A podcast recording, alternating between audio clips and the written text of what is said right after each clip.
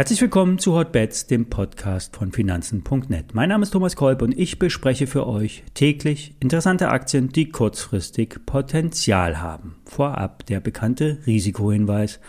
Alle nachfolgenden Informationen stellen keine Aufforderung zum Kauf oder Verkauf der betreffenden Werte dar. Bei den besprochenen Wertpapieren handelt es sich um sehr volatile Anlagemöglichkeiten mit hohem Risiko.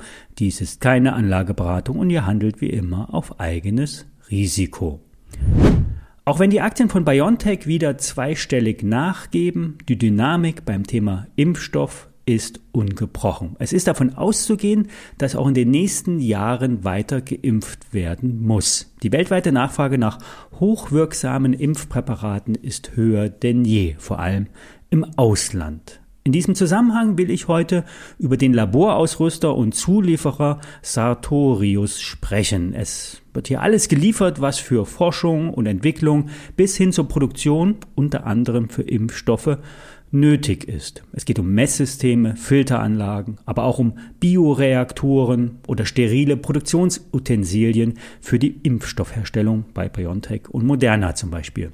Der Laborausrüster ist bereits in der Vergangenheit stark gewachsen und will auch in den nächsten fünf Jahren den Umsatz verdoppeln. Dann würden 5 Milliarden Umsatz in den Büchern stehen. Es ist auch nicht davon, nicht nur der, der, der Covid-Hype, der die Aktie treibt, es ist der generelle Wandel in der Medikamentenforschung. Es muss schneller und kostengünstiger gehen, es werden mehr sterile Einwegsproduktionsmittel äh, genutzt und das spart am Ende Zeit, Ressourcen, ja, und damit eben auch Geld. Es ist auch die neue mRNA-Technologie, die Impfstoffe in anderen Krankheitsgebieten wie Krebs, erstmals möglich machen oder zumindest die Hoffnung machen. Der Vorstandschef von äh, Sartorius geht übrigens von jährlichen Impfungen gegen äh, Corona-Mutationen aus. Diese Impfstoffadaptionen müssen eben auch dann produziert werden. Das Unternehmen will weiter wachsen, auch durch Zukäufe. Der Wert könnte zudem sogar ab September in den erweiterten DAX aufgenommen werden. Die Story passt also ins Gesamtbild. Auch wenn die Aktie schon stark gestiegen ist und die Firma mit 17 Milliarden ja, hoch bewertet ist, die Zeichen stehen auf Wachstum. Für Börse Online ein Kauf, Kursziel 570 Euro. Stop wie, setz, äh, Stop wie immer unter das äh, letzte Zwischentief setzen und äh, die Positionsgröße bitte entsprechend zum Depot nicht zu hoch wählen. Heute noch ein Trade aus dem Agrarbereich. Es geht um die anziehenden Kurse bei Zucker. Es spielt die Dynamik der Preise für Lebensmittel eine Rolle. Ja, saisonale Effekte kommen auch noch mit dazu und das Wetter.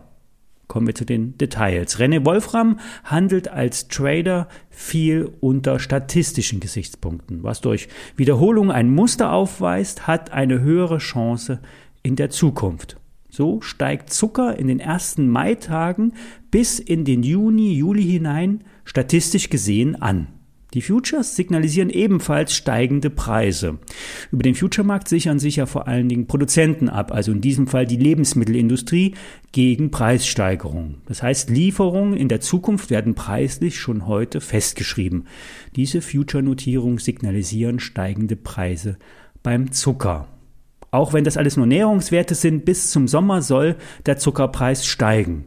Und das Wetter in Südamerika hat auch einen starken Einfluss auf die Ertragsmengen. Hier gehen Prognosen von sinkenden Erträgen aus. In diesem kurzfristigen Zuckertrade von René Wolfram sind nur die saisonalen Signale und die Betrachtung der Futures eine Grundlage. René erwartet hier kurzfristig 60% Performance mit einem Hebel von 6 in einem Produkt von Fontobel. Diesen werde ich wie immer in die Show Notes ähm, eintragen. Als Turbo könnte sich der ange, äh, könnten sich die angesprochenen Wetterkapriolen noch herausstellen. Wenn es gut läuft, könnte Zucker noch viel, viel stärker anziehen. Dann sind die 60% Rendite nur der Anfang. Wer dabei sein will, kauft heute Market das Produkt, kostet ca. 2,50 Euro, Stop bei 1 Euro und Kursziel 4 Euro. Wie immer bei Trading-Positionen nicht mehr als 1% vom Gesamtdepot riskieren.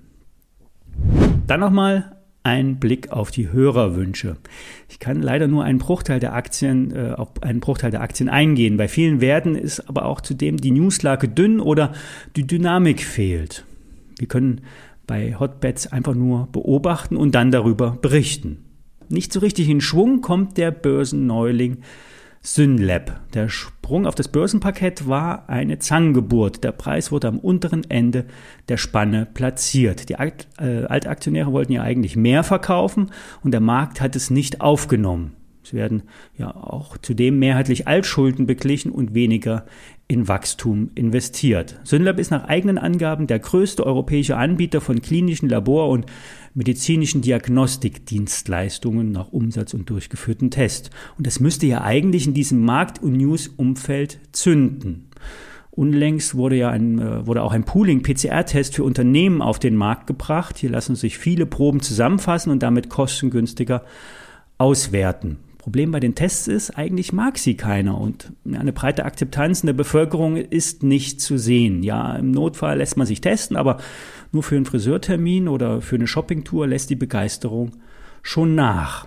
Ob jetzt der Börsenkurs von Synlab noch die nächsten Tage anspringt, ist unklar. Der Markt hat die Story nicht euphorisch aufgenommen. Ein Abrutschen unter den IPO-Preis kann nicht ausgeschlossen werden. Soweit für heute. Wer einen Hörerwunsch anmelden will, schickt eine E-Mail an hotbets.finanzen.net und alle Details wie immer in den Show Notes. Und morgen kommt kein neuer Podcast. Wir hören uns dann erst Montag wieder. Bis dahin.